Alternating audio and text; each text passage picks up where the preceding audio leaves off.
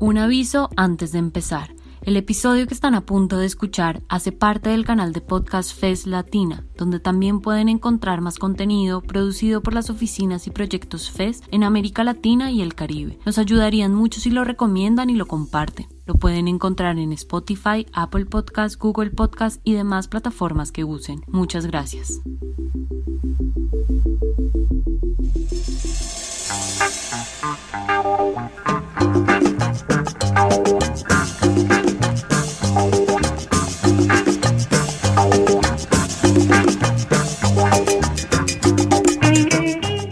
Cambia, pero el periodismo se sigue pareciendo a sí mismo. Más de lo mismo, convencido de la W y las pirámides invertidas y aterrorizado de pensarse por fuera de su campo. Le insistimos al entrecomillado, al dato, al en vivo, al experto y nos olvidamos de los ciudadanos y la belleza. La pandemia nos puso a ver que todo está mal, pero también que todo puede estar mejor, sobre todo el periodismo. Para eso hicimos el mejor periodismo está por venir.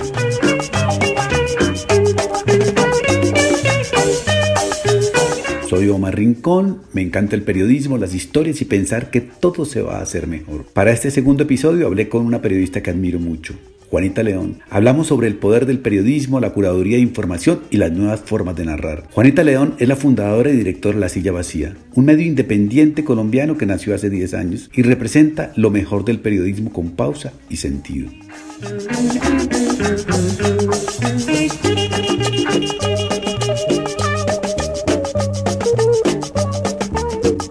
En este tiempo de pandemia, la cuestión principal ha sido el poder, el poder del periodismo y los modos del periodismo de contar el poder. Juanita, ¿qué es el poder hoy? Si uno entiende poder como aquel que tiene la capacidad de hacer que algo pase o que deje de pasar. Hoy en día me parece que el poder está mucho más distribuido y que, por ejemplo, el verdadero poder de un ministro es mucho más limitado y obviamente el poder de mm, plataformas como Facebook pues también tienen un poder muy grande en definir mucho de, por medio de sus algoritmos, qué es tendencia, de qué se habla. Entonces, el poder realmente creo que hoy es muy diferente a como era hace 10 años. En el siglo XX, el periodismo tenía el poder de tumbar presidentes, pero ¿cuál será el poder del periodismo hoy? Yo una vez le oí a Jean-François Fougel eh, decir algo que me pareció un poquito deprimente, pero que creo que tiene algo de cierto, y es que los periodistas hoy en día somos el equivalente de lo que eran los curas en el siglo XIX, que pasaron de estar en el centro de la sociedad a un poquito más al margen. Creo que con, con, el surgimiento de las redes sociales, la conversación pública se ha transferido mucho a las redes y en esa medida el poder que teníamos los periodistas como intermediadores, eh, pues se acabó. Entonces creo que el poder del periodismo cada vez se limita más a su verdadera esencia que creo yo es investigar y descubrir información que los poderosos no quieren que se sepa. Creo que hay unos periodistas que son muy buenos para hacer una curaduría de la información que vale la pena, porque también todo el mundo está súper ocupado, hay tantas fuentes de información que tú no sabes qué creer, qué no creer, dónde está la buena información, entonces hay una labor de curaduría y creo que hay una labor más como de explicar el mundo, que una labor interpretativa. El poder es un poder más agregativo, es que puede ser que con una historia tú no tienes poder, pero después de leer un medio durante un año, el agregado de todas esas historias sí te ayuda a formar un criterio sobre la vida o la política o, lo que te, o a lo que te dediques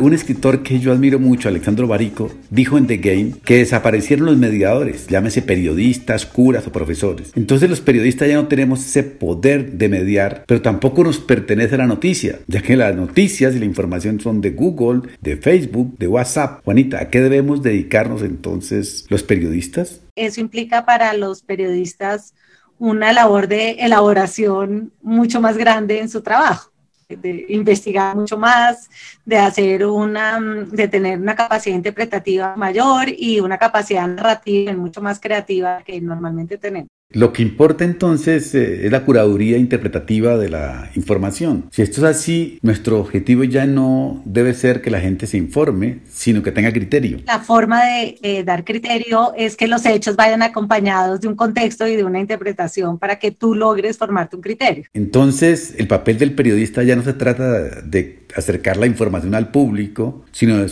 de darle contexto. Aún así, el periodismo le da demasiada importancia a la política y muy poca importancia a otras agendas como lo que pasa en las calles o lo relacionado con el medio ambiente o el feminismo. Juanita, ¿no cree que el mejor periodismo que está por venir debería cambiar de agendas? Yo estaba totalmente convencida antes del coronavirus que no tenía sentido seguir cubriendo solamente poder institucional que cada vez menos poderoso y que teníamos que cambiar la mirada y cubrir otras agendas como la medioambiental, como la tecnológica, donde realmente se estaban definiendo más como los asuntos más esenciales de la sociedad. Creo que el coronavirus lo que ha hecho es una relegitimación de la importancia del Estado en la vida de la gente. Más interesantes están hoy en día en el medio ambiente, en la ciencia, en la cultura, porque esos son los temas que son realmente cercanos a la vida de la gente, más que la política que siento que cada vez más es más lejana, es como el reino del desencanto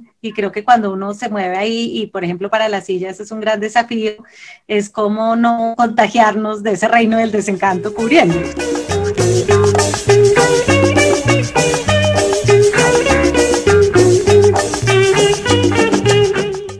Y es que en ese cubrir a los políticos y las tragedias ciudadanas, el mundo se convierte en algo muy triste y patético y miserable. ¿No será que el periodismo también debe generar esperanzas e ilusiones? Los académicos y los periodistas tenemos una prosofobia, incapaces de ver el progreso y sobre todo el progreso de mediano plazo, porque nos la pasamos todo el día pendientes. Es como la noticia de ayer que normalmente nos ocupamos de, de que no funciona, como con la esperanza de ganar conciencia para que alguien haga algo y funcione pero que eso hace que las grandes historias de la humanidad se nos pasen por debajo de las narices. O sea, yo como que odio como el periodismo positivo, incluso el periodismo de soluciones, no me gusta para nada, pero lo que sí siento es que si uno no logra ver sino tragedias, pues la gente como sabe que la vida no es solo tragedias, dice, pero no, así pues para deprimirme mejor hago otra cosa. Yo sí creo que es una cuestión de ver un poco más la complejidad de las cosas y yo creo que para eso en general somos muy malos los periodistas. Dijiste que estás en contra de del periodismo positivo o del periodismo de soluciones.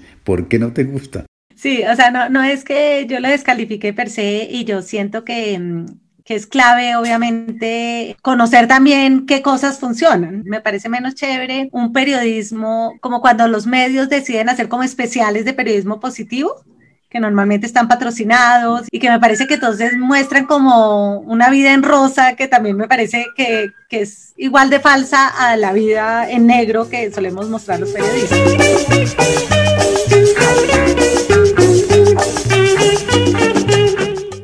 Leyendo el nuevo plan estratégico de la silla vacía, ahí se habla de un periodismo imparcial y objetivo. Me pareció raro ver la palabra objetivo ahí. ¿A qué te refieres cuando hablas de hacer periodismo objetivo? Objetivo en el sentido de que seguimos un método objetivo de, verificación de la información que publicamos, ¿sí? En esa medida tenemos una tesis para una historia y entonces llamamos a los que nos pueden derrotar esa tesis y la contrastamos. Eso es a lo que yo me refiero en que básicamente nosotros no hacemos un periodismo que tiene una agenda política ni partidista. Eso que dice lo veo más como periodismo con rigor, que es otra cosa a ser objetivo. Me gusta la idea de pasar de hacer periodismo sobre el poder político al periodismo de proximidad hiperlocal. ¿Será que la silla vacía replantea algo así? Nosotros hace cuatro años decidimos abrir sillas regionales con la idea de hacer periodismo desde las regiones. En ese momento teníamos el ideal del acuerdo de paz, que era construir un país de las regiones hacia el centro, y yo pensaba como, bueno, si el país va a crecer en esa dirección, yo también quiero crecer en esa dirección. Y creo que ha sido un proceso increíble porque realmente creo que La Silla es uno de los pocos medios en Colombia que es verdaderamente nacional, pero creo que el periodismo ya hiperlocal no siento que,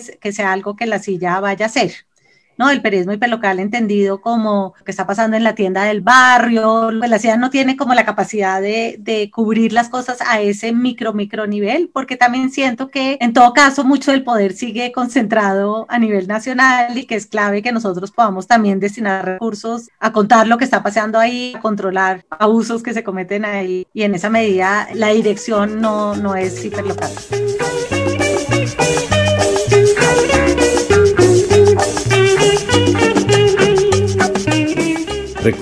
Ese es el problema. En eso los grandes medios se van a salvar haciendo periodismo de clic y militante en sus amos. Lo grave es para los periodismos independientes que la tienen dura de sobrevivir. ¿Qué oportunidades le ves al periodismo de futuro o qué futuro le ves al periodismo? Yo creo que hay un sector de la población que siente cada vez más necesidad de tener una información confiable, una información no politizada, una información seria, compleja. Entonces yo creo que ahí dado que tantos han desertado de ese espacio, pues hay una oportunidad para los que queremos estar ahí. Creo que hay otra oportunidad y es que siento que, por lo menos en Colombia, que es un, un país con tanta polarización, esa idea de que los medios somos un referente de una comunidad, yo creo que es muy cierto. Y yo creo que ahí hay un potencial también para el periodismo, ¿no? De, de, poder no solamente hacer un buen periodismo, contar las historias, sino también reunir gente alrededor de esa identidad, digamos, de, de país o de algo que se pueda hacer mejor. Pero para generar ese diálogo social, el gran reto en los contextos digitales es narrativo. ¿Cómo es esa búsqueda narrativa para la silla vacía?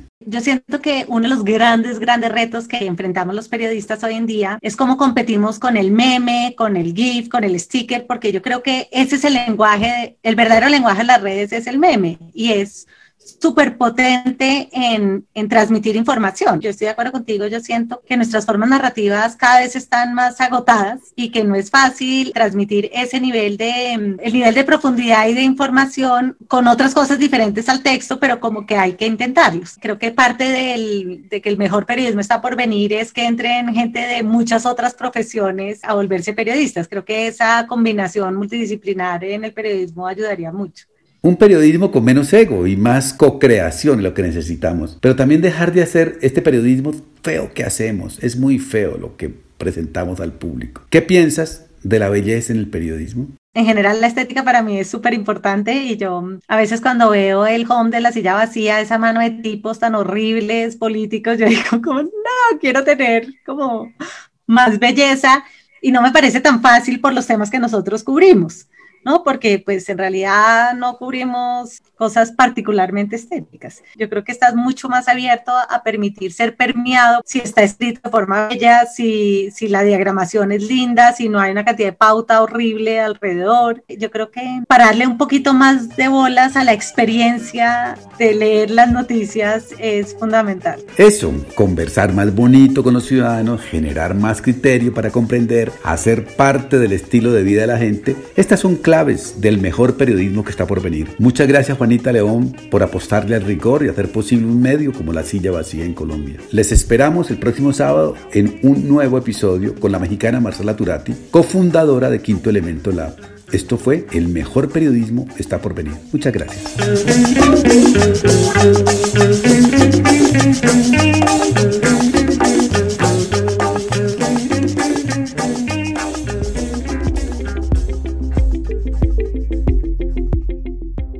Gracias por llegar hasta el final. Si les gustó, nos ayudaría que lo compartan. Recuerden que este episodio hace parte del canal de podcast FES Latina, donde también pueden encontrar más contenido producido por las oficinas y proyectos FES en América Latina y el Caribe. Nos pueden encontrar en Spotify, Apple Podcasts, Google Podcasts y demás plataformas que use. Les esperamos en un próximo episodio.